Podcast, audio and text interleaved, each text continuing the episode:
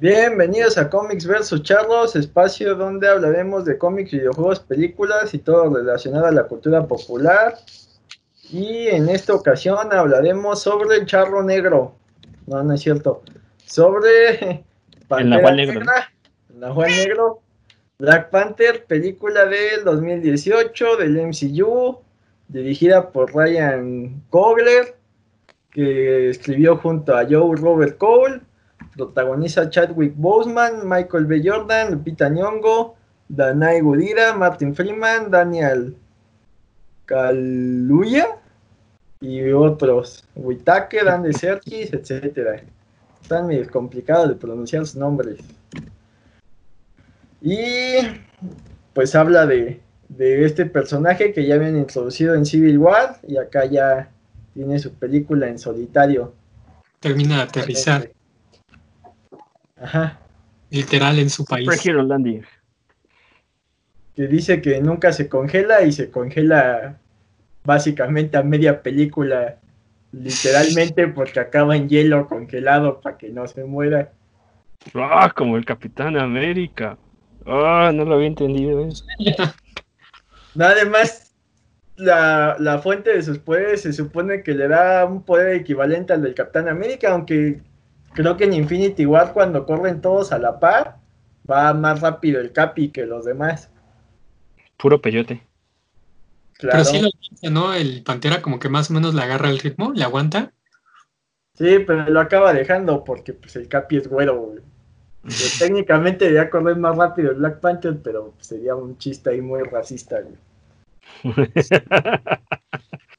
Pues es, como el eterno conflicto de si un niño afroamericano obeso corre más rápido que un niño normal. Depende el año. Es que. Son las Olimpiadas. Recuerdo el final de, de Old Man Logan, de Old Man Logan, de la película de Logan, que hay un niño gordito. Entonces sale corriendo, pero es gordito, entonces corre más lento, pero es afroamericano, entonces corre más rápido, debería correr más rápido, más lento que los demás. Se, neutraliza. Por eso está chingón ese amor. Ese era su poder, de hecho.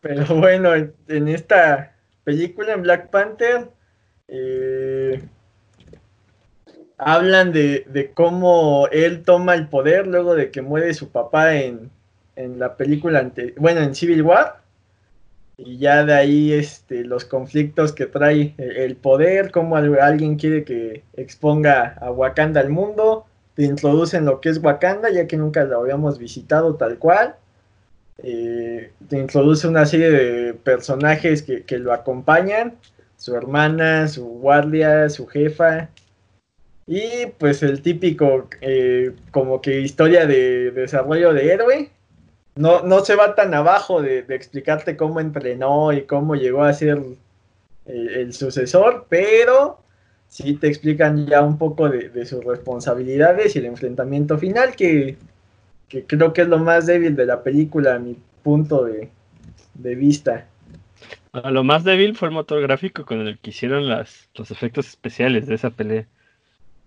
¿Ves que fuera de que se ve chafa, eh, también la coreografía o, la animación está chafa. Eh, creo que hay momentos más emocionantes y ya la pelea final está un poquito apresurada.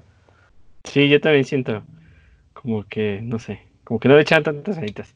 Pero sí creo que, creo que es de las mejores películas del universo Marvel. Tiene la ventaja, por ejemplo, que es película de origen, de, a final de cuentas es una gran ventaja tener un universo cohesionado porque no es la primera vez que vas a Black Panther. Y además ya sabías una gran parte de su historia, de lo, de lo más importante, es lo de su papá, que era de, este, de una nación que pocos conocen, que así. Entonces, ya cuando te lo introducen en esta película, ya es alguien, pero todavía necesitan meterle más contexto. Entonces, eso siento que hace ayuda a que no pegue tan de trancazo en la introducción. Introducen pocos personajes, pero pues son muy claros en la forma en que participen. O sea, el de Bilbo o Watson, que es el de Rose, es muy sencillo, ¿no? Es agente de, del FBI, una cosa así, que ve cosas diplomáticas y ya se acabó. No te dan mucho bagaje. hasta el mismo villano, eh, con el flashback de, cuando matan a su papá, te explican el rencor que trae contra Wakanda y ya no profundizan tanto, profundizan más en su desarrollo, eh, digamos, actual, que, en, un bagaje, o sea, te dan el, el, el por qué, pero ya los comos, pues los ves directo, el, mismo Claw que, que introducen ya lo habías visto en Era de Ultron y inclusive ahí estaba el guiño de cómo perdía la mano.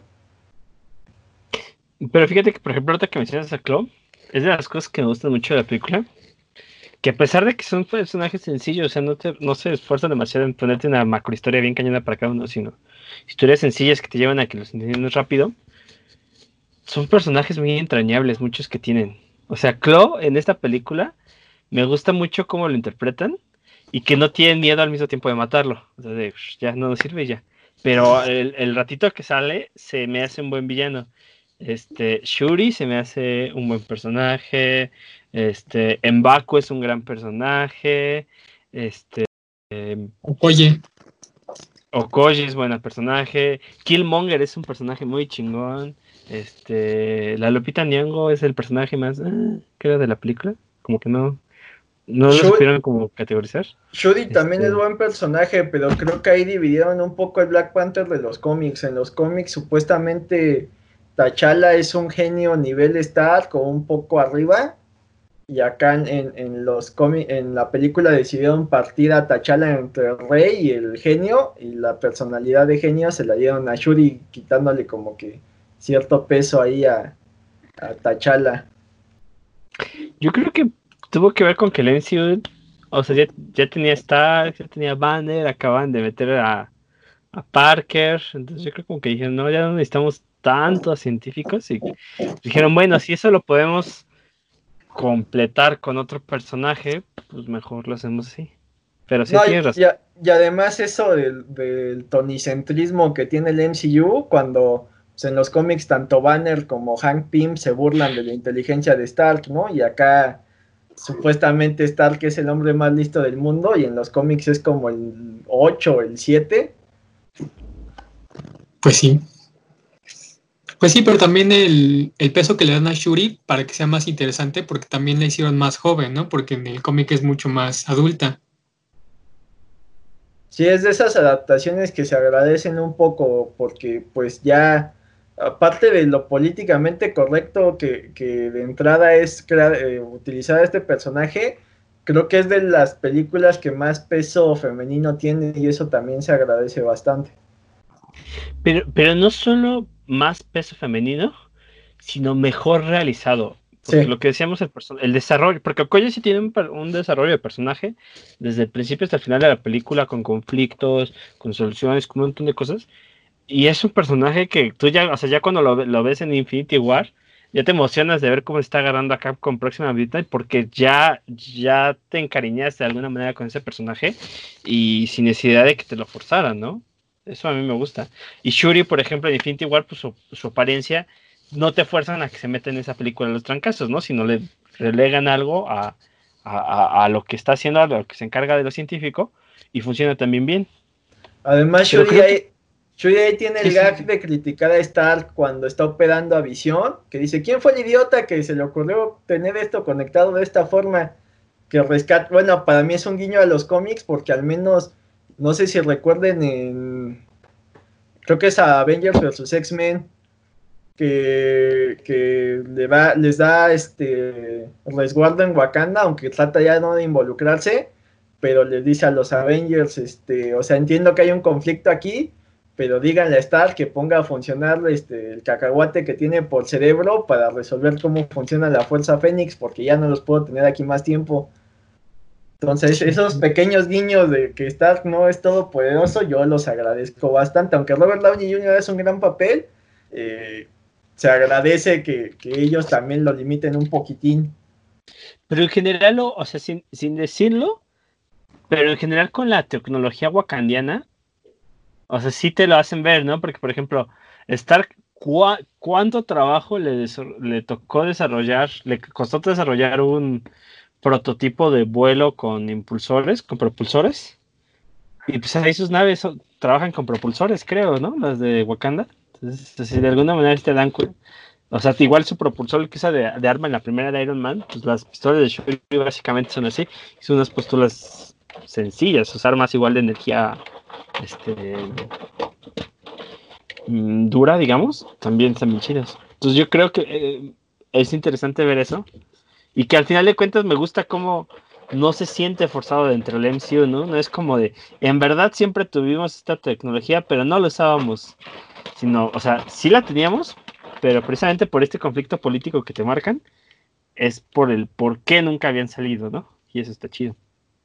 Que también desde antes, ¿no? Desde el papá de, de Tony, cuando, creo que sí es en Black Panther o en Civil War, donde dicen que el adamante lo hicieron para hacer el escudo del Capi. Y como, pues, esto es un frisbee. el, vibranio, el vibranio. Así, el vibranio. El, adamante no existe en el MCU hasta ahora. Aún. Creo que esa es una de mis quejas de, esta película de Black Panther. Que el Vibranium lo volvieron una especie de Deus Ex Máquina con la que hacen todo. O sea, en los cómics nada más era un metal que tiene propiedades de absorber y por eso en teoría es no es tan resistente como el, adamantium, pero al ser más maleable, pues te da, se presta para más cosas. Y acá la, tecnología que tienen para comunicarse, que es adamantium, que sus rieles es, digo, vibranium, que sus rieles vibran, todo es vibranium. Y eso está un poquitín chafa. ¿Y tus zapatos de qué son? Ah, no, esos son de cuero. Pues hasta la, la fruta corazón que utilizan, según fue de meteoro de vibranium. ah, sí, que absorbía, ¿no? Como esos nutrientes vibraniosos. Vibraniosos.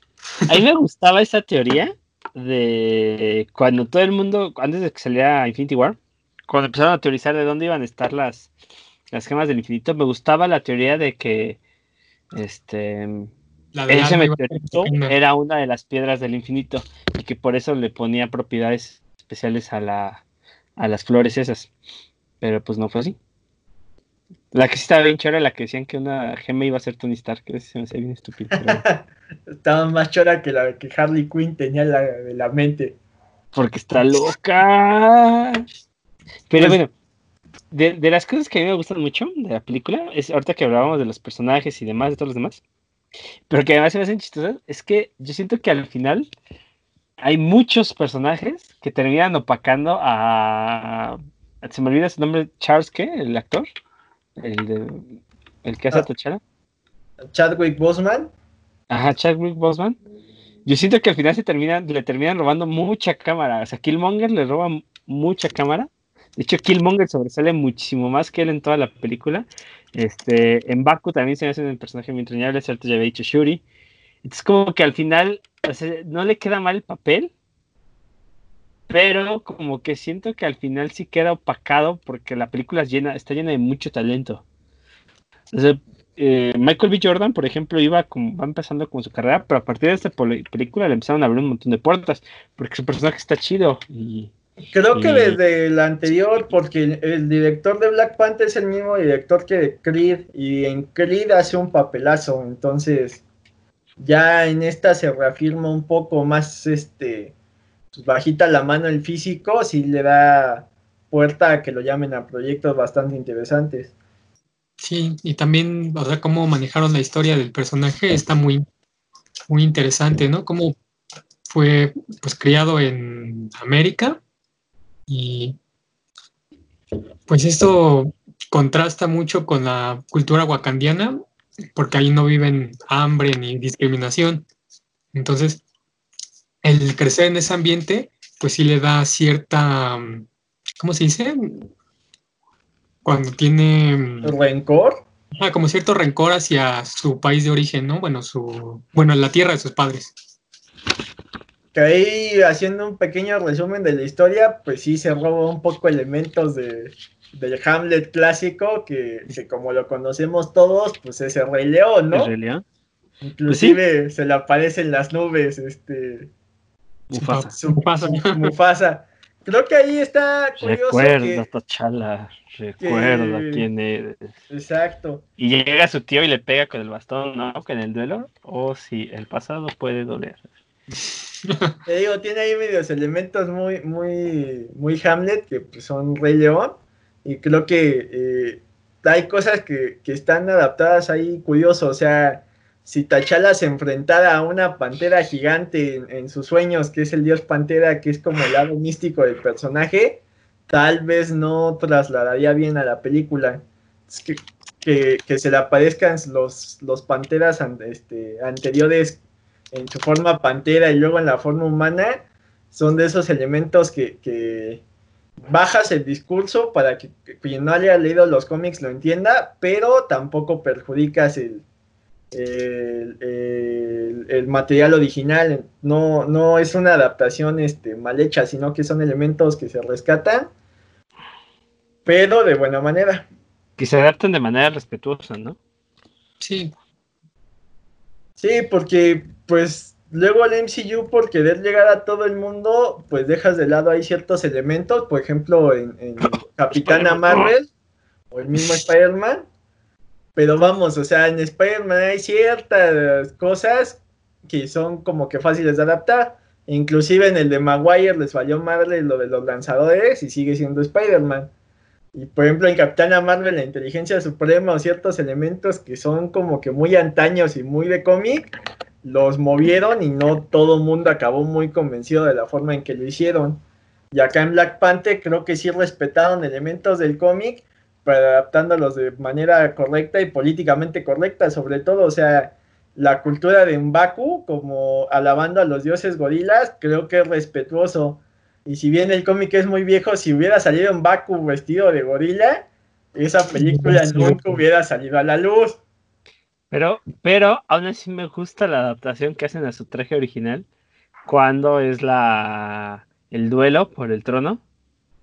O sea, es eh, lo que dices, es una forma respetuosa de hacerle el guiño. sabemos que existe esto, pero no nos funciona para el resto de la película y lo vamos a dejar de lado. Y funciona muy bien. Sí, que ser, este, que bueno, traer cosas del pasado solo por ser fieles, creo que ahí tenemos que entender que, se vale a veces cambiar cosas que ya no funcionan, siempre y cuando haya cierto respeto a lo que el autor hizo. O sea, si de la nada hubieran dicho, ah, bueno, es que un Baku va a ser oriental para que la película cumpla con todos los personajes, pues si hubiera sido una jalada, ¿no? O sea, que luego abusan un poco de esto ser políticamente correctos, pero creo que, que a veces se vale y en este caso pues está bien hecho. Y como mencionas, creo que a, Black Panther queda muy relegado, pero el momento donde más brilla, a mi parecer, es en el duelo con, con Baku, cuando ya lo tiene sometido y le dice, es que ríndete, y el otro, no, no me voy a rendir, le dice, es que ya no se trata de que me ganes o, o, o no me ganes, de que vivas o de que mueras, se trata de que tienes una responsabilidad con tu pueblo y no tiene sentido que yo te mate en este momento. Entonces creo que eh, resume muy bien lo que es Tachala en su papel de rey de gobernante hablando a gobernante, de decirles que ya no se trata de nosotros, nunca se va a tratar de nosotros, siempre se va a tratar de la gente a la que le estamos sirviendo y ya todas tus decisiones tienen que estar acarreadas por eso. Entonces, ese pequeño momentito que tiene Tachala creo que es de lo más rescatable, porque ya te dice cómo piensa. igual también el super discurso que se avienta al final, ¿no? O sea, el discurso ya cuando está con la ONU para declarar a Wakanda abierta con sus fronteras abiertas es un gran discurso también. Sí, pero ahí también ya el discurso ya, ya también es como de miren, miren parientes, yo tengo todo este varo y todo este vibranium y ustedes, este, si se ponen locos, yo los voy a machetear. Pero tiene magia porque le cae el discurso a, la vida real, ¿no? Ajá, sí. como aprovecharon para dar una cachetada de guante blanco política. Es que por los tiempos en que se estrenó y, la carga que trae hacia una cultura ficticia cuando eh, más en Estados Unidos creo que al no haber una fusión eh, étnica y cultural ahí hay muchos barajes muy curiosos. O sea en México yo lo que he notado es que eh, te, presenta alguien, o al menos mis abuelos así era, ah, es que es de Jalisco, es que es de Michoacán, y esa era como que la bronca étnica que podría haber, viene de otro estado y la gente de Jalisco es de una forma, la gente de Guanajuato es de otra forma, pero a pesar de esas pequeñas diferencias, siempre era como que, ah, es que somos mexicanos y ahí se acaba. Y, y, lo que te transfiere la cultura de Estados Unidos es que nadie es de allá. O sea, todos están muy orgullosos de decir, es que yo soy italoamericano, primero lo italiano, o sea, no, ni siquiera soy de este país. Son irlandeses, son italianos, son asiáticos, o sea, siempre hay una contra a aceptar que pues ya formas de un parte de ese país. Y, principalmente eh, los afrodescendientes, porque pues la historia es que ellos llegaron eh, eh, como esclavos y su y, ese y eso de la esclavitud nosotros lo escuchamos como algo muy antiguo de las películas, pero vamos, o sea, nuestra independencia en el momento en que inició nuestra independencia se acabó la esclavitud. Cuando ellos inician su independencia y sus ídolos y sus héroes, sigue habiendo esclavitud. Ya hasta que llega Lincoln y se empieza a acabar, pero, pero sigue habiendo leyes raciales. O sea, en México sí seremos un país clasista, seremos hasta racistas, seremos lo que quieras. Pero, nunca seremos estrellas porno. no, y fuera de eso, no hay un respaldo legal.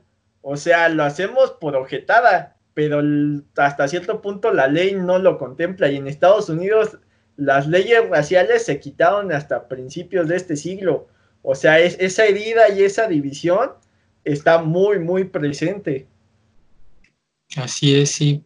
Tiene mucho peso eso que dice Jim, porque sí, allá pues es muy diferente cómo, cómo te ven, ¿no? Que de hecho de ahí surge pues parte parte central de cuando cambian de idea y decir, bueno, pues es que nosotros, wakandianos, no nos involucramos en otros países porque nos conviene a nosotros. Pero, güey, ve cómo está la gente que es similar a ti, o sea, que pues son tus iguales y tú nunca los apoyaste, nomás porque no están ahí presentes en tu país. Pero sí debiste, o sí tuviste la oportunidad de hacerlo y lo dejaste pasar. No, y, te muestra que no todo es este amor y paz en Wakanda, o sea, sigue habiendo divisiones con esto de que hay cinco tribus y se pelean el poder, pero eh, pues ahí es donde sobresale el, papel de T'Challa de sí, tendremos diferencias, pero, eh, o sea, no pierdas tu identidad, pero tampoco los, lo pongas como eh, prioridad. Está bien que mantengas tu, tu identidad, pero olvidando eso, pues el chiste es que todos estemos bien y todos salgamos adelante. Sí, y fíjate que, por ejemplo, también se vio mucho reflejado en el recibimiento que tuvo la película, porque para empezar, por ejemplo, la nominación que tuvo al Oscar yo creo que era innecesaria, pero sí creo que a lo mejor si le quería hacer un tributo la podían haber nominada como mejor eh, guion adaptado, y por ejemplo hubiera sido una forma bonita de hacerle un tributo, ¿no? Porque también decir que era la mejor película del año, pues era exagerado. Pero sin embargo, es padre ver la reacción que tuvo en el público, porque había muchos morros, este, si, llegaron a ver, enterar muchos morros, que su testimonio es que está chida porque estoy viendo la película de un, superhéroe donde el protagonista es como yo, ¿no? Muchos morros negros la fueron a ver por eso. Y pues estuvo bien chida, ¿no? Hay un luchador que, eh, que se llama Titus O'Neill que es muy conocido por tener muchas obras de calidad y cuando salió la película, de las cosas que hizo es que eh, rentó un cine completo para llevar a, uno, a, un, orfanato a que la viera, la película. Entonces, pues, no, para eh, Estados Unidos fue muy importante. Pues creo que ahí la ventaja que siempre han tenido los cómics es que respaldado en que son un universo paralelo a este y respaldado muchas veces en que el público en general los ve como algo para niños, eh, han tenido la oportunidad de, soltar bastante crítica, que pues luego pasa desapercibida, pero los que lo consumimos los cómics, pues la apreciamos. En su momento, cuando Kirby y Stan Lee, bueno, habrá quien diga que solo Kirby e introdujo a Black Panther, Black Panther desde, desde que fue introducido en los cómics fue un personaje que rompió con todo. ¿Por qué? Porque el héroe afroamericano por lo general era el ayudante de, o sea, de los personajes más viejos en cómics es el ayudante de Mandrake, que era Lothar, pero era su ayudante. tenías a Luke Cage, que era un ex criminal. Tenías a Falco, que era el chalán del Capi. Pero Black Panther no es chalán de nadie, es un rey. Entonces ya representa muchas cosas que, rompe con este estereotipo. Y ahí, y siguiendo con este comentario de la representación, yo recuerdo eh, el Capi Falco, que en su momento, eh, escrito por Nick Spencer, que tenía esta crítica. Eh, había gente que le iba y le decía, es que tú no eres mi Capitán América, y él le, él le contestaba y le decía, no soy tu Capitán América, ¿por qué? Porque no soy caucásico como tú, o me estás dando el pretexto de que no peleé en la Segunda Guerra Mundial como, como Steve, o sea, ¿qué es el rechazo que te está causando que no me consideres a mí el Capitán América? Entonces, eh, Black Panther, eh, al, al representarte lo que pudo haber sido eh, África sin la inclusión del hombre blanco y esta explotación, eh, hace volar la imaginación del público al decir, sí, es que podríamos haber sido esto. Digo, en, en, México tenemos un poco de las culturas mesoamericanas y sabemos lo que llegaron a ser, pero por lo general pues ya somos una mezcla, ¿no? O sea, disfrutamos la tortilla, disfrutamos las carnitas y los tacos de carnitas de las cosas más maravillosas que existen, ¿no? Pero porque aquí sí, a la buena o a la mala, acabamos abrazando la cultura que llegó y creamos algo nuevo. Sí, efectivamente es algo muy, muy diferente en cómo lo estamos manejando aquí, cómo se maneja allá. Y pues, ¿qué iba a decir? Se me olvidó.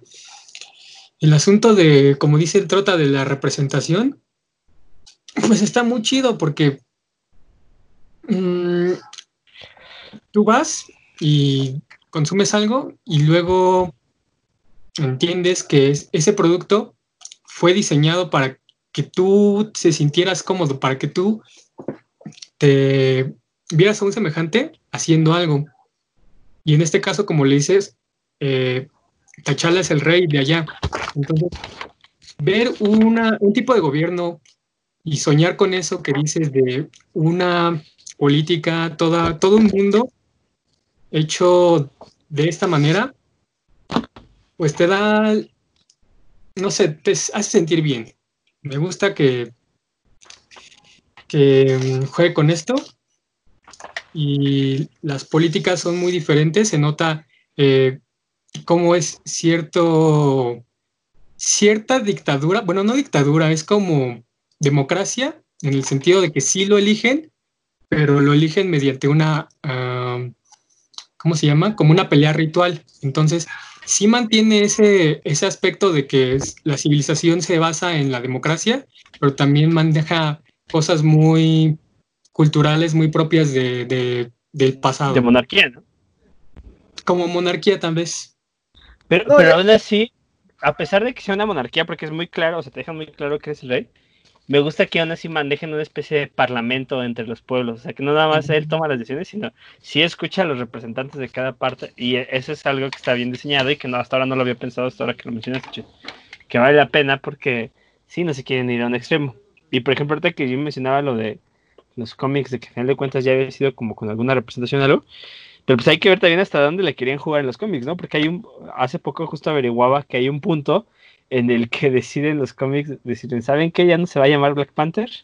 Se va a llamar Black Leopard, porque tampoco queremos que, este, que piensen que estamos este, de acuerdo con las situaciones radicales del grupo de las panteras y así. Entonces, pues se hicieron una declaración, pero pero hasta pues donde cabía ser como políticamente correcto, digamos, para que no los agredieran. Eh, eh, curiosamente, los cómics, al menos Marvel y DC, si bien son expresiones de arte, nos guste o no, acaba siendo arte corporativo, donde tienes que seguir un lineamiento de esta gran corporación y, que van a poner las ventas sobre, sobre todo, que, que, han tenido sus momentos donde se han arriesgado y han, y han roto los límites, pero pues al final del día, pues los cheques mandan. Y, lo que mencionas de, que te explican que es una monarquía y que lo eligen por combate, creo que, es muy interesante porque a pesar de ser un elemento, hay algo perdido en los cómics. En la película funciona de tal forma de decirte, sí es el rey, pero también es el protector. No solo tiene que, que cumplir con las funciones de gobernar, también debe ser el héroe del pueblo y el que los proteja y te lo aterriza al, lado del cómic, o sea, no se va todo a hacer un drama político, Y, con eso pues ya lo tienes ahí bastante equilibrado. Sí, que ya, ya nos vamos al tema de los putazos y vemos cómo le crean un traje nuevo y dicen, no mames, está muy chingón. Y a este, este traje eh, entra en el sentido de la, del cómo se escribió la película, que entra en el lineamiento de la película del MCU estándar, que es el bueno y el malo que tiene los mismos poderes que el bueno. La contraparte. Ajá. Y pues se enfrentan, ¿no? Por X razón.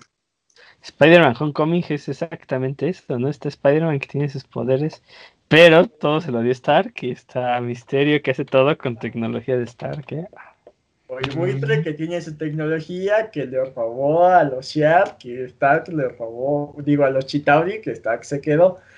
Sí, que desgraciadamente los... Es que es muy curioso porque Marvel tuvo que tardar como 20 películas en darte un gran villano, que fue Thanos, para que en la siguiente película Thanos pasara a ser completamente irrelevante.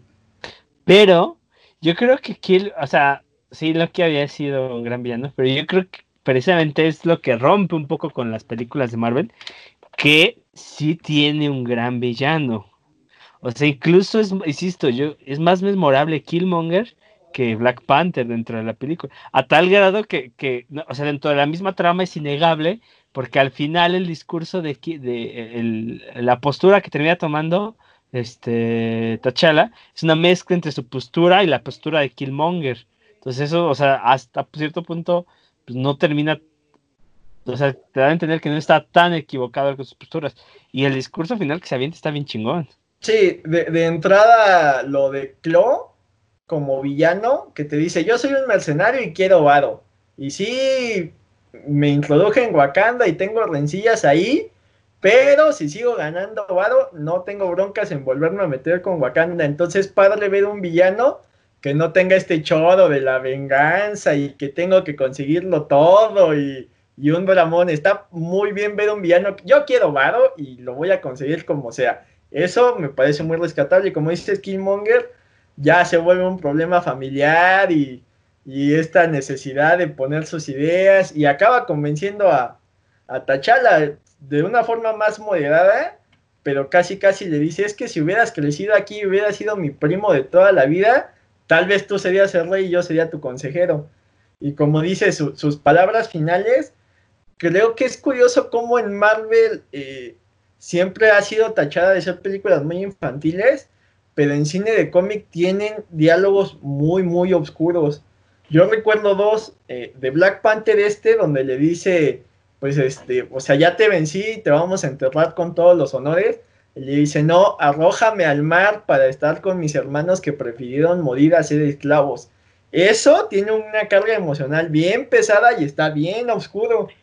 Y el otro, que no sé por qué siempre ha pasado desapercibido, es cuando le dicen a Banner que pues si está tan harto de ser Hulk, ¿por qué no acaba con su vida? Y él mismo dice, yo me di un disparo y el otro tipo escupió la bala. Tienes a un personaje que está admitiendo que se suicidó. Eso está bien oscuro. Y, tachan a Marvel de ser muy infantil. Vamos, creo que ni siquiera Batman contra Superman tiene un diálogo tan oscuro como ese. Pero es que es como una forma sencilla de descalificarlo, ¿no? Porque, pues, igual, por ejemplo, todo el. Eh, hablando de otras películas del MCU, todo el dilema que existe alrededor de, de, Winter Soldier, de este asunto de, de las dos posturas de o confías en la gente o tienes o, confías en la gente, pero tienes un arma que te respalde, ¿no? Porque al final de cuentas, lo que Fury, por ejemplo, es lo que Fury quería hacer era prácticamente lo mismo que Donald Pierce, solo que uno se iba a disparar el arma y el otro solo le iba a tener apuntando. También está muy cañón. Sí, y fíjate que, por ejemplo, yo siento, quizás porque no tiene momentos tan o discursos tan locos, pero en cuestión de ideales, por ejemplo, Donald Pierce también se me hace un buen villano. Pero como no es, no tiene peleas y así, pues también siento que queda olvidado. Sí, el cliché de que tiene malos villanos creo que se lo llevó Ultron y ya de ahí para abajo, ¿no? Y, y ahí en Black Panther eh, reivindican un poco esto, e inclusive lo que comentábamos eh, en el episodio de Rock One, creo que en Black Panther juegan un poco con que ya no hay héroes héroes ni villanos villanos, A un Baku lo introducen como una especie de villano y acaba demostrando que solo él tiene sus propias ideas. El mismo Rose que parece que, que los va a traicionar y va a investigar por su parte y quiere como que saber más de Wakanda para obtener más de Vibranio, acaba defendiendo la causa al ver que tenían como que cierta razón en cómo estaban haciendo las cosas. El, dilema de, Okoye, ¿no? El de Okoye, el de los rinocerontes, y eso se agradece. Creo que, el mérito de Black Panther es que de las, es de las pocas del MCU que ya no está tan enfocada en vender muñequitos y, cumplir con este estándar de Disney. Eh, le dieron la libertad a, los creadores y tan le dieron la libertad que hay una investigación ahí de fondo muy loca. O sea, estaba leyendo y, parte de lo que es Tachala, eh, lo que investigó él para interpretarlo, fue un poco Nelson Mandela. Lo que investigó Michael B. Jordan para interpretar a Malcolm X. fue a Malcolm X. O sea, detallitos tan simples como el acento que manejan, me parece muy rescatable porque ya le das identidad y no es esta forma fácil de decir, ah, bueno, todos hablamos inglés, porque sí. Es, bueno, sí hablamos inglés, pero lo hablamos con acento. Eh, la, todo el diseño de, las arquitecturas, de los vestuarios y demás, no es como de, ah, vamos a ser futurista de a gratis, no, es vamos a ser futurista, pero con muchos elementos clásicos de la cultura africana y eso le dan mucho, mucho valor a la película. Ya, sí, den el Oscar. y ese, ese fue un problema, creo que eso jugó en su contra. El hecho de nominarla al Oscar fue eh, eh, fue la forma de la academia de decirle, sí, sí, sí, Black Lives Matter, pero a la vez te burlas de decir, ah, bueno, es que no es para premios. Digo, al final del día, creo que ya todos hemos entendido que los Oscars, pues nada más es una forma de la industria de, de darse palmadas ellos mismos y chuparse sus propios testículos. Es un Bill TV y novelas, pero con más presupuesto y más trasfondo. Entonces, a veces son justas y a veces no tienen sentido. Recordemos que salvando al soldado Ryan perdió contra un Shakespeare enamorado, lo cual hace que no tengan sentido. Frida le ganó al Señor de los Anillos en maquillaje, eso no tiene estúpido sentido. Escuadrón Suicida estuvo nominada y ganó, eso no tiene ningún maldito sentido. Los Óscares no. sirven ya como parámetro y aquí lo que hizo fue salpicar un poco la imagen de decirle, bueno, sí, sí, sí, ya los afroamericanos jugaron y miren, también los incluimos creo que como mencionas, si lo hubieran nominado en otra categoría, hubieras reconocido su valor sin quitárselo. Sí, porque además el hecho de haberlo puesto en esa categoría hizo que se pusieran al centro de la crítica. Entonces, porque ahora ya no le estabas criticando como una película de superhéroes, solo la tenías que criticar como una película de, arte, digamos, o película de autor. Y entonces, desde ese punto de vista, pues obviamente hay cosas que no van a gustar, que no van a decir, ah, pues es que es otra película de superhéroes, pero como película de superhéroes es de las mejores. Porque sí rompe muchos esquemas, o tan sencillo como decías lo de la maldición del villano, este meter como un mejor discurso, mejores actuaciones, incluso a nivel de música está bien chido. Ese es otro de los puntos donde investigaron muy canijo y hacen esta mezcla entre lo, tradicional africano y la, y la cultura afroamericana en Estados Unidos. El simple hecho de que le hayan dicho a Kendrick Lamar, mira, este es el guion de esto va la película, rífate, y lo que entregó es un discazo. O sea, el, sencillo que es este Play for Me es una gran, gran canción. Inclusive la que se llama Black Panther, mm, o sea, te habla del personaje y, creo que a nivel música tiene de los mejores soundtracks porque no es esta orquesta tipo Avengers, que es con la que inicia ya casi todo el MCU. O sea, tiene más personalidad al, haber sido una especie de disco temático con, Kendrick Lamar como el, el, centro. Y pocas películas tienen ese nivel de soundtrack. Y pues ya rescatando un poco lo que ya es Cómic, cómic, películas, películas de superhéroes, ¿qué les parecen las escenas de pelea? Bien, bien, me gusta. Me gusta la guerra final. No me gusta tanto cuando ya están en el metro. Como que de repente ya rompen reglas y ya esto, somos, podemos hacerlo todo ahí. Pero el resto me gusta. La escena del carro se me hace muy buena cuando van persiguiendo a Claw. Este, la primera batalla que tiene con Baku, la batalla que tiene con Killmonger sin armas está muy bien hecha. Este. insisto, y la guerra en general está muy padre, o sea, como ver pues el Churi se rifa, pero porque trae sus pistolotas, ¿no? Y en cuanto logran cortar distancia, este, pues Killmonger la, la acaba, ¿no? Entonces me gusta eso, que tampoco pueden de repente algún personaje overpowered o algo así, sino pues todo dentro de sus posibilidades. También las de Perontes, ¿no? Las de Okoye. No, y además eh, vale la pena que esto se rescata para Infinity War. Entonces, pues tienes una batalla muy espectacular y sigues la política de Akira Toriyama. Vamos a pelear donde no haya nada, no porque Goku se preocupe por la gente, sino porque sale más fácil no tener que dibujar los fondos. Y en Infinity War te ahorras eso. Eso, ah, eso de Infinity War está chido, ¿no? Porque ya no ves el clásica, la clásica escena de hay una invasión y llega el ejército norteamericano a, meter plomazos y parar la invasión. No, está padre ver a otro ejército que es el que está haciendo el, paro ah, defendiendo la tierra. No, además ya habías tenido la batalla de Nueva York y creo que, que sea ahí en el llano y que sea de día hace que luzcan muchos, muchos personajes.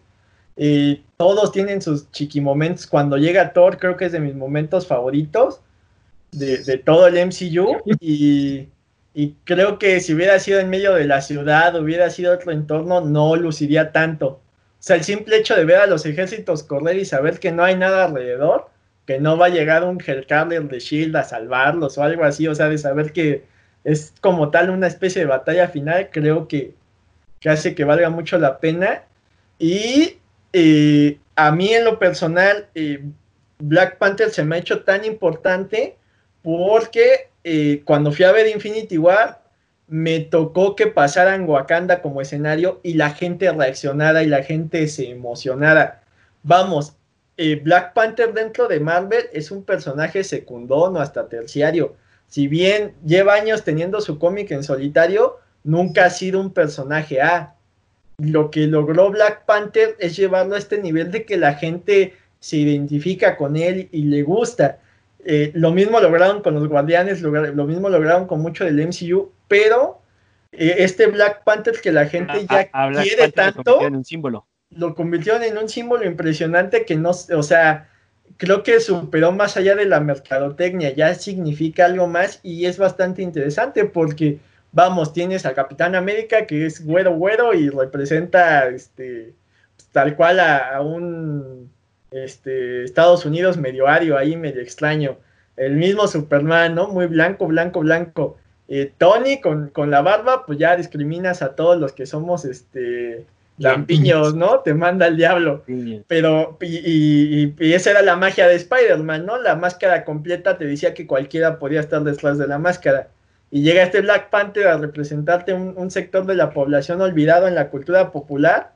O sea, eh, tú revisas en, en, Estados Unidos y tienes este, casi casi las, las series de comedia de afroamericanos, la serie de comedia de, caucásicos, eh, la, música de afroamericanos, la música de caucásicos. Es que llega un superhéroe y que te diga, ¿sabes qué? Pues vamos a, a convivir todos, creo que es muy, muy valioso porque da este mensaje de unión y, no es este mensaje de, ah, bueno, es que la afroamericana es mi sirviente, ah, es que viene de las calles, ah, y es que, o sea, si bien acaba siendo un privilegiado, es un privilegiado de, dentro de un mundo donde es complicado sobresalir y te demuestra por qué ese privilegio eh, no solo es para ser un mi rey que tiene todo, sino que lo usa para servir al que menos tiene y eso también es bien, bien valioso. Sí, ese mensaje está muy que con un gran poder conlleva una gran responsabilidad. Por algo Spider-Man es el mejor personaje de todos, según yo y... ¿Tom Holland? Y Toby Maguire. y Andrew Garfield. Y, y, por ejemplo, o sea, eso que dices es bien importante, ¿no? Porque cómo llegó incluso a, a implantar cosas dentro de, los usos cotidianos, dentro de la cultura popular, como el saludo de Wakanda Forever, ¿no? Por ejemplo, que sí se volvió un símbolo ese saludo. Que hay muchos, no sé si sí he visto en varias entrevistas, premiaciones, que chavos de color que llegan o personas de color que llegan a recibir premios se saludan así, está chingón. Que ya el mismo Chadwick Boseman lo odia, ¿no? Porque está harto de hacerlo, pero pero pues yo creo que por contrato, si no lo hace, le han de dar toques o algo así.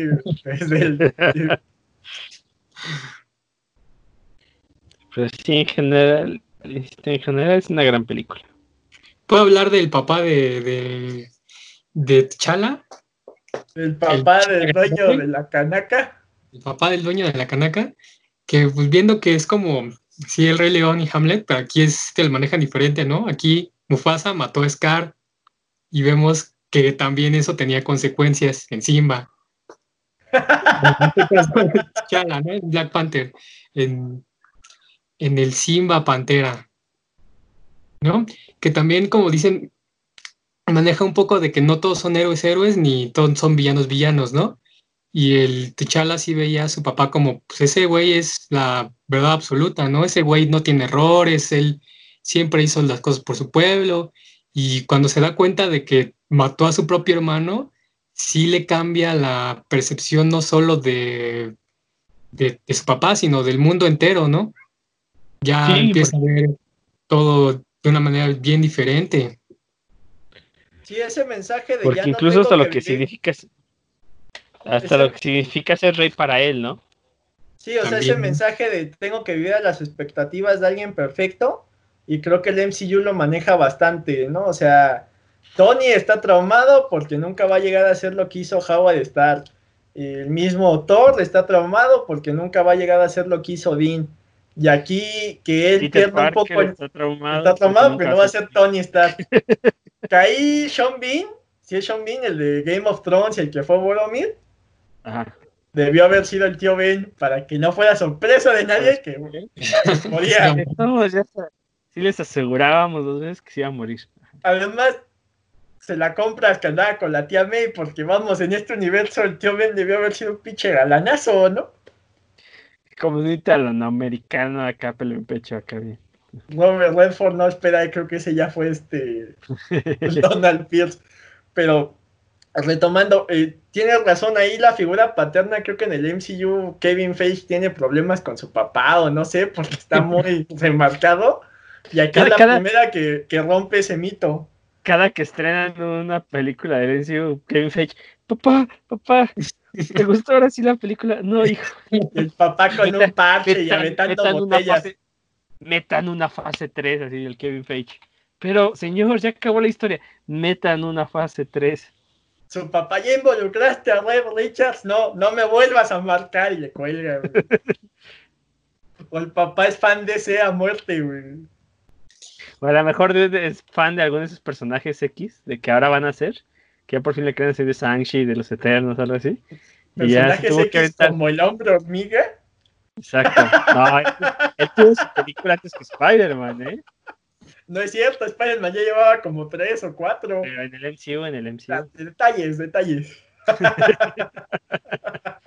Pero sí es, es curioso cómo eh, de este roster tan grande de mil personajes, esta franquicia tan grande que es Marvel, se hayan tardado tanto en, en introducir a un personaje como Black Panther y que lo hayan hecho tan bien porque pudo haber sido una parodia errada y salir del carajo, y fue todo lo contrario.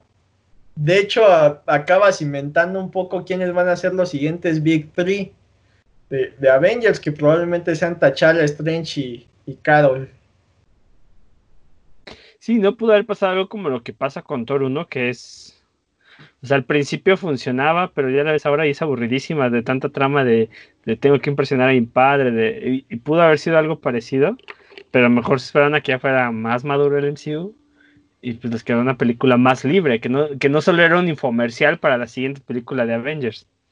Y te digo, se agradece que, que no sea un camino del héroe tan clásico, que no tenga casi casi la escena de montaje donde sale haciendo abdominales y golpeando sacos de boxeo con música inspiradora de con héroes se muere. de Bowie. Sí, o sea, caen varios clichés, pero no te vuelve a esto de, ay, es que entrenó y pasó de cero a héroe, ¿no? Como se burlan en, en Hércules. Que vamos, Strange lo tiene, este, la del Capi lo tiene, la misma Iron Man lo tiene ahí cuando estaba modelando las armaduras previas, o sea, ya es un Homecoming lo tiene. Homecoming lo tiene, se agradece que no sea el de, ay, mira cómo estoy entrenando para sea, ya yo ya soy Tachala, ya fui educado, ya fui entrenado, y de aquí para adelante se agradece que sí tiene un camino del héroe, que muere y regresa, y este acepta al villano y bla bla bla, pero ya es más en cuestiones de sus creencias, su crecimiento, ¿no? Sí, porque eh, desde la desde Civil War te, te, dan a entender que T'Challa tiene que estar un poco más allá de, de, lo que parece ver de frente. O sea, en teoría le está cazando a Bucky porque cree que mató a su padre y al final le da una una mano para decirle, ¿sabes qué? Pues a lo mejor si estás mal de la cabeza y vamos a ver cómo repararte para que no vuelvas a ser instrumento de nadie más. Que es la escena final de, de Black Panther, que ahí sale este Bucky. Y por ejemplo, ahorita que comentaste sobre esa escena final, me acordé de algo que tú comentabas mucho, que es las cosas que más agradece a la película. Que decías que antes, siempre que aparecía Wakanda en algún lugar, básicamente era el capítulo donde andaban en la selva con unas chocitas así. Incluso todavía en esa primera escena de el final de Civil War, solo ves el cubil felino de los Thundercats a mitad de la selva y parece que así va a ser toda Wakanda. Y no, aquí sí te desarrollan una una ciudad con sus propios problemas de gobierno, con sus tribus, con sus bemoles y todo eso. Y está muy chido. Y que además me gusta porque está también planteado que yo espero mucho la segunda parte, sobre todo si van a tomar en cuenta este clima político que puede quedar después de que Black Panther desaparece por varios años y deja un vacío ahí por el blip. Entonces eso a mí me gustaría que lo exploraran mucho en la continuación. Se me, se me hace que es una un punto de partida muy padre para, o sea, eh, que hasta cierto punto los abandonó como, como su rey. Sí, como había olvidado, pues acá Wakanda pasa a ser como una especie de personaje más, lo que muchas veces se critica, por ejemplo, en películas como las de Batman, que Gótica no tiene una personalidad y creo que al menos Marvel, pues al ser un mundo real no necesitas más que si es en San Francisco, pues salga ahí la toma del puente en el fondo y ya con eso sabes que es San Francisco. Y acá Wakanda, al ser un, lugar ficticio, sí tiene mucha personalidad. O sea, sí es muy único, sí es muy colorido.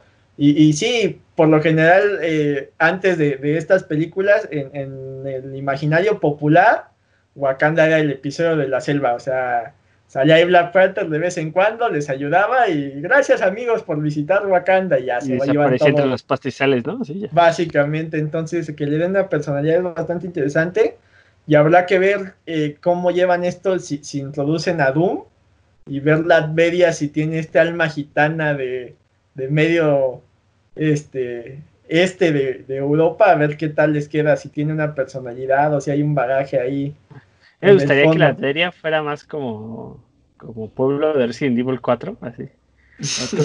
imbécil, así, un pedo. La es como, como ruso, ¿no? Más. Sí. Que ahí maneja raro, porque la Adveria es una especie de Socovia, ¿no? Porque hasta Pietro y Wanda tienen ahí un acento que a Wanda se le desaparece por cuestiones extrañas. Porque es bruja. Pues hay quien te echó el choro que, que Black eh, Widow la estuvo entrenando en cuestiones de espionaje y ahí como que perdió un poco el acento, pero pues ya ves, algunos fans hacemos lo que sea para justificar cuando la cagan, ¿no? Cuando habías hecho, fue un hechicero, o en este caso, una Una hechicera. Y, y, te digo, es lo que de lo que yo más agradezco a Black Panther es el acento, me parece un gran, gran detalle. Y más aquí en México, que como odio que cualquier personaje, no importa que sea en Estados Unidos, todos hablan español. Y los gringos también caen un poco en eso, entonces que respeten esas cuestiones culturales tan importantes como el idioma, yo sí lo aprecio bastante. No nos cuesta nada leer un subtítulo y, creo que se mantiene más honesta la obra al decir, ah, bueno, si estamos en Japón, todos hablan en japonés. ay, bueno, es que milagrosamente todos hablamos inglés y nos podemos comunicar que Guardianes de la Galaxia lo hace muy bien, o sea, con cinco segundos de, cuando están en prisión que te explican que todos tienen el chip de idioma implantado, con eso resuelves todo ese problema de por qué todos hablan el mismo idioma. Pero, por ejemplo, está chido que, eh, hablando de idiomas, ese microguiño de Infinity War de Thor de, ah, sí, llevé un semestre de Groot. es una cosa bien estúpida, pero está chida. Sí, son pequeños gags que se agradecen y creo que Black Panther también eso hace muy bien, que no hay un solo personaje donde caiga todo lo cómico.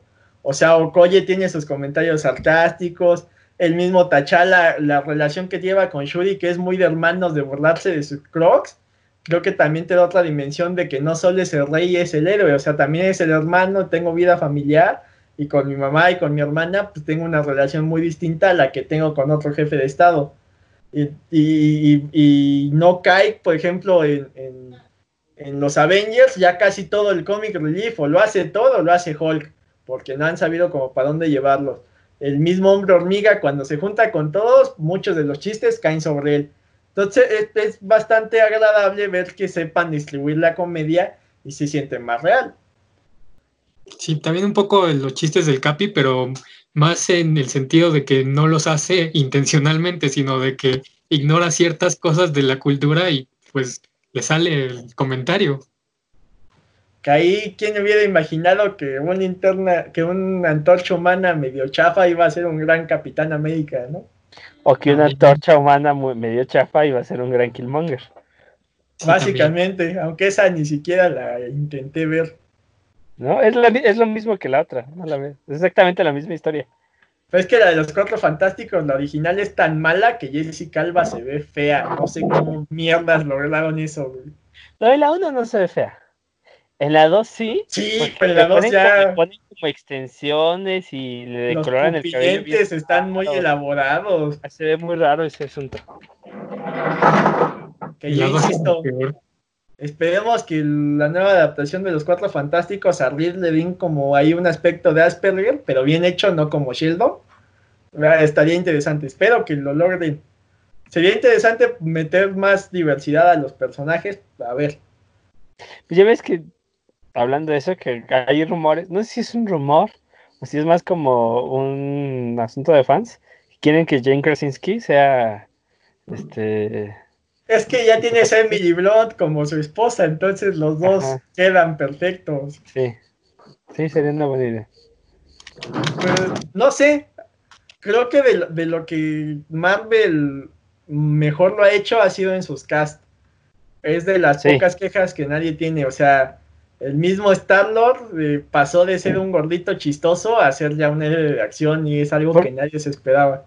Porque además, o sea, no se van por las apuestas seguras, o sea, no es voy a contratar a Anne Hathaway para que sea, o voy a contratar a Christian Bale, no que me queje de eso, sino que crea nuevas estrellas, ¿no? sé hace, antes de Tony Stark ya nadie hubiera apostado por Robert Downey Jr., y ve, o sea, el tipo, lo, o sea, ha, ha madurado tanto el tipo que lograron cargarle un universo un completo de películas en sus hombros y nunca tronó durante toda esa época.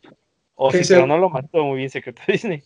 Que según yo ahí que en Iron Man 2 salga comiendo una eh, hamburguesa de Burger King no es solo cuestión de marketing. Hasta donde tengo entendido cuando Robert Downey Jr. tocó fondo y estaba comiendo una hamburguesa y llegó un momento que estaba tan drogado que la hamburguesa no le supo a nada que fue de esos momentos donde dijo, es que ya me está llevando la fregada y mi vida no tiene sentido si no puedo ni disfrutar una hamburguesa. Y la hamburguesa de Burger King se supone que es un guiño a eso. Claro que pues, también tuvo que haber ahí mucho vado de por medio, digo, Disney o Paramount en su momento la que la haya producido no es tonto, pero sí le apostaron a, o sea, el mismo Robert Downey Jr. que supone que era la apuesta más segura, le apostaron cuando ya nadie daba un peso por él. Chris Evans también tiene mucho que ver que Robert Downey Jr. su casting llega antes de que sea Marvel Studios. Entonces, posiblemente eso también tuvo que ver. A lo mejor si hubiera sido Marvel Studios, no se hubieran arriesgado tanto. Pero sí, lo que dices, por ejemplo, Chris Evans, Chris Hemsworth, este. El mismo hombre pues hormiga no tiene typecast de héroe de acción. Y le quedó muy bien, ¿no? O sea, hay muchos ya que o sea, ya se convirtieron hasta cierto punto hasta en un sex symbol, ¿no? Paul Rudd y eso o lo que decías, ¿no? Chris Pratt de ser el gordito chistoso, que ya sí lo ponen acá en un tipo super momento. Y incluso también en muchos de los personajes femeninos, ¿no? Scarlett Johansson pues sí era la guapa y todo, pero pero ya, o sea, tal grado que haya aprovechado eso para buscar películas que incluso le han ganado nominaciones al Oscar y así, pues está padre. Creo que de las poquillas apuestas medianamente seguras está en la de Guardianes esta So Saldaña porque ya había hecho Avatar y cosas así, tenía este cast como de personaje exótico. Pero de ahí en fuera. Y, porque tiene de los más reconocidos esa. Y sin embargo es chido ver cómo los usan, ¿no? O sea, Bradley Cooper haciendo la voz de Rocket Raccoon es una cosa O el casting de Ben Diesel para hacer la voz de Groot es una tontería. Pero qué bien les funciona, ¿no? No, y además han sabido eh, jalar gente muy famosa sin tener que atarlos en muchos papeles. O sea, yo creo que Anthony Hopkins te hubiera mandado al diablo de hacer mil películas, pero como Odin funciona. Este el mismo Hank Pym, el Michael Douglas de salir y una película y hago cameos, su esposa que también es Michelle Pfeiffer, o sea, personajes viejos que, la gente ya más anticuada disfruta, se han sabido aparecer, el mismo en, el Forest Whitaker, que es un actorazo que tenga participación aquí en Black Panther, es bastante interesante. Creo que como tal la única apuesta medianamente segura fue Benedict Cumberbatch porque ya tenía el impulso de Sherlock. Creo que fue el único que ya llegó en papel de estrella, todos los demás son una segunda o tercera oportunidad. precisamente hay rumores de que quieren que ahora él sea el, centro del MCU, entonces ahora sí le tiraron a alguien, alguien que saben que es confiable y seguro para que pueda llevar ese peso en, los brazos, pero quién sabe hasta qué punto lo van a llevar, ¿no? Ya viene su la serie de WandaVision que dicen que está muy ligada con él y pues el nombre de la película también suena muy chido, el de Multiverse of Madness, entonces a ver qué pedo también con eso. Y, creo que sí han sabido respetar ciertos detalles, o sea que el actor que hacía la voz de Jarvis le hayan dado el papel de visión cuando tampoco es un tipo con un físico muy heroico, me parece, me parece bastante redituable. El mismo John Favreau, que, que en Endgame, a pesar de ser un personaje bien secundario, tenga sus tres minutos como para despedirse y a la vez pues es como una especie de decirle, bueno, no seríamos nada sin ti, sin Robert Downey Jr. y sin Elton John, pues ya. Y no es a la ligera lo de Elton John, él fue el que rescató a Robert Downey Jr. para uno de sus videos, así que Dios bendiga a Elton John, porque sin él no habría MCU. Al Juan Gabriel Inglés. De que no, güey, yo estoy muy en contra de eso, güey. ¿Cómo me caga que digan eso, güey? Ahorita que dijiste que ya se acabó lo de, lo Tony Stark y así, lo de Sherlock, ya nos quedamos sin la frase de no shit Sherlock que le dijeran los Sherlocks. Habría sido un momentazo. Sí. Sí. Qué lástima. Vamos, o sea, es lo que decimos que está muy bien adaptado. El mismo Wong en Strange pasó de ser el sirviente Chalán X a ser un personaje ahí bastante gracioso y con su propia personalidad, entonces... Y que en ningún momento se siente forzado, ¿no? No, y, le das diversidad, ¿no? Y no forzas así de, ah, y ahora de la nada el Doctor Strange va a ser asiático, o va a haber afroamericanos en medio de, de lo que podría ser una especie de Tíbet, que sí los hay, pero no está tan forzado. O Wong va a viajar a Titán a enfrentarse con Thanos, ¿no? O sea, tiene su aparición, hace lo suyo y desde ahí no lo ves, pero al final pues se apoya, ¿no? recolectando a los demás y todo. Que es un cómic relief bastante muy bien hecho porque tiene buenas escenas de pelea, o sea, sus momentos cómicos caen bien. Eso de no había más gente así de no mames, quieres que traiga más, güey. En general sí se nota la, la maduración de MCU. Apenas en la semana, por ejemplo, está viendo Far From Home. No aporta nada, no aporta absolutamente nada Far From Home pero ya como película boba de, o sea, para pasar el rato, me gustó más ya que no la tomé tan en serio, por ejemplo. Y que, a final de cuentas para eso la usaron, para llenar un momento en el que está acabando la, la saga, la primera gran saga. Y entonces ahora qué hacemos? Pues vamos a meter algo para que la gente no se olvide. Y pues es lo que hace tal cual. Ahí Far From Home necesito una, una revisada ya más tranquila porque en su momento sí matan muchas cosas del canon de Spider-Man, pero ahí tiene detalles que valen la pena. Una, creo que Peter está heredando no solo el manto de Tony, está heredando su estrés postraumático. O sea, viene del snap y de que todo se vaya al carajo. Y creo que ahí fue de lo que falló porque no lo supieron. O sea, la, la forma en que lo capitalizaron es que confiara ciegamente en Misterio y creo que pudieron haberlo hecho mejor.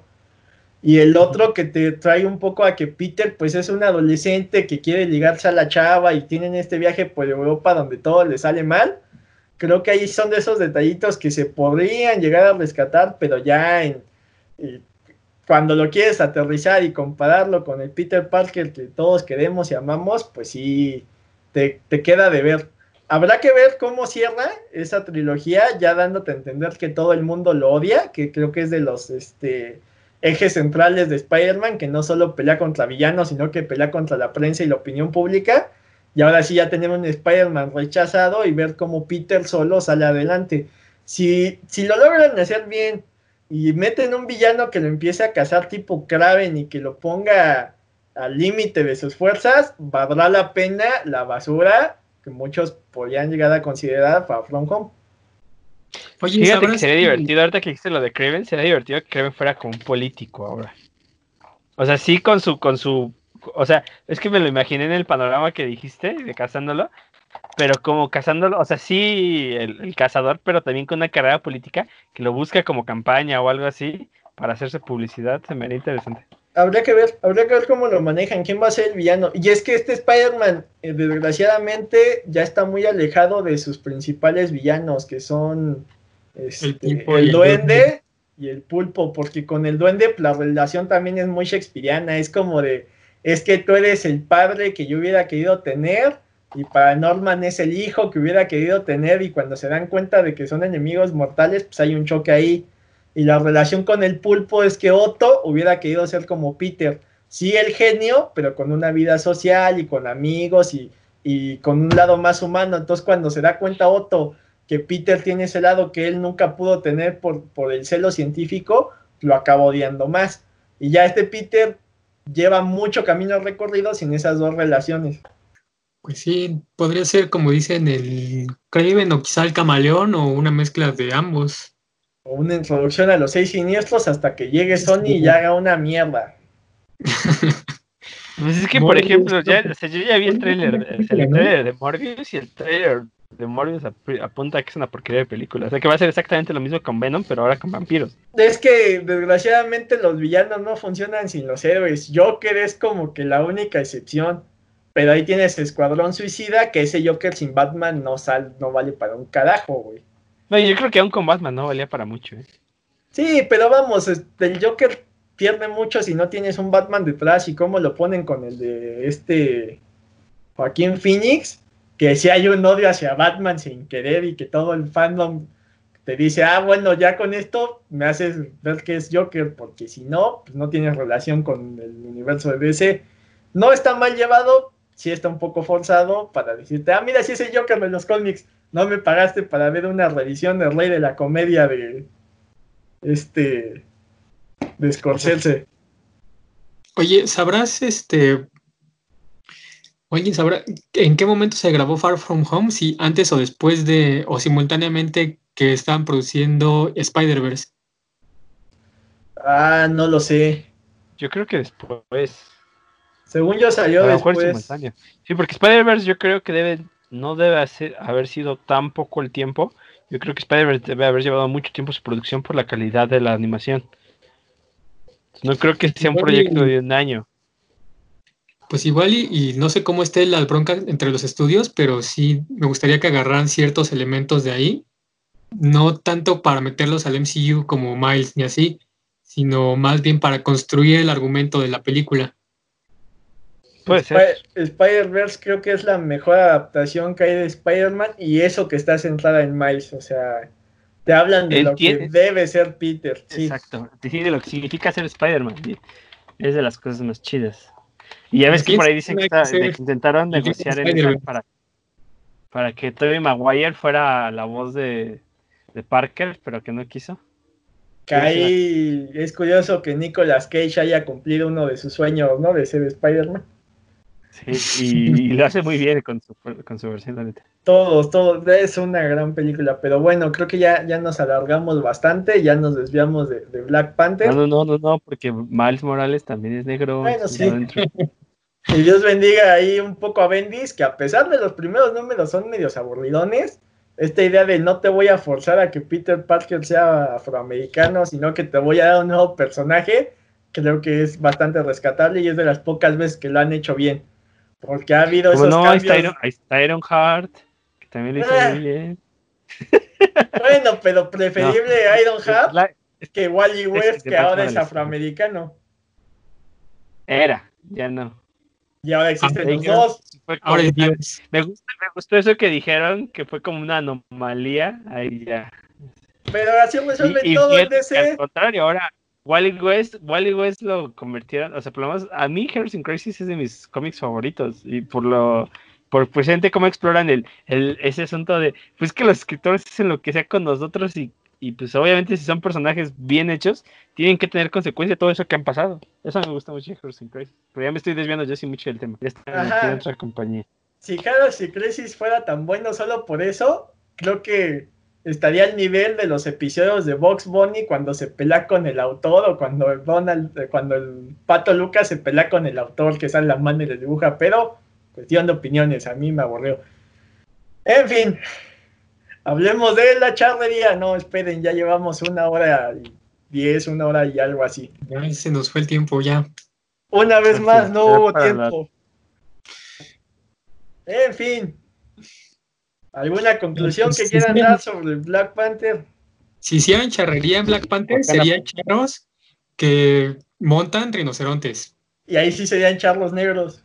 Charros negros. De Oaxaca. Que algún día deberíamos de, de extendernos en ese tema porque esa idea del charro negro como el diablo a mí sí me llama mucho la atención, pero bueno, de la película alguna conclusión.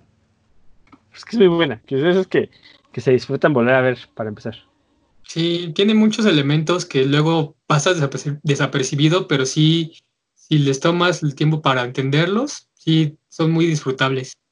Pues yo, en, en mi caso, creo que a pesar de ser una historia sencilla y que la pelea final se cae bastante, tiene dos de mis diálogos favoritos, que ya se los comenté, es el que le dice T'Challa a Mbaku y el que le dice Killmonger a T'Challa, entonces por esos dos detallitos me quedo, me quedo bastante satisfecho, se me hace una buena película, te digo, se cae un poco al final y me duele un poco que se caiga en lo que pues ya no tenías que fallar, ¿no? Que son las peleas, ya Marvel eso lo tiene muy dominado, entonces es el único este pero que yo le pongo.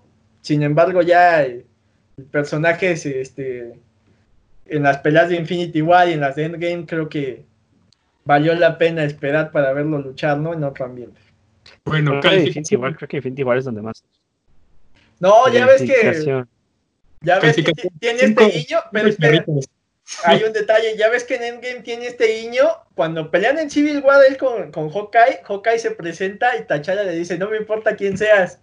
Y en, y en Endgame le dice, Clint, dame el, el guante y yo me rifo, o sea, esa evolución de decirte, bueno, no me importa quién seas, o ya saber tu nombre de pila.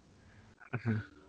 ¿Qué ibas a comentar? Yo le doy. ah, Calificación, cinco, cinco, eh, cinco charros. Yo creí que el Chet iba a aplicar la de cinco lomitos. Cinco o toros cinco michis, aquí está, ¿Qué quieres decirle mitos? está dormido. Cinco michis negros. Pero bueno, cuídense. Nos vemos. Sí. Sigan, suscríbanse y todo lo que dice la gente que esta madre sí le genera dinero.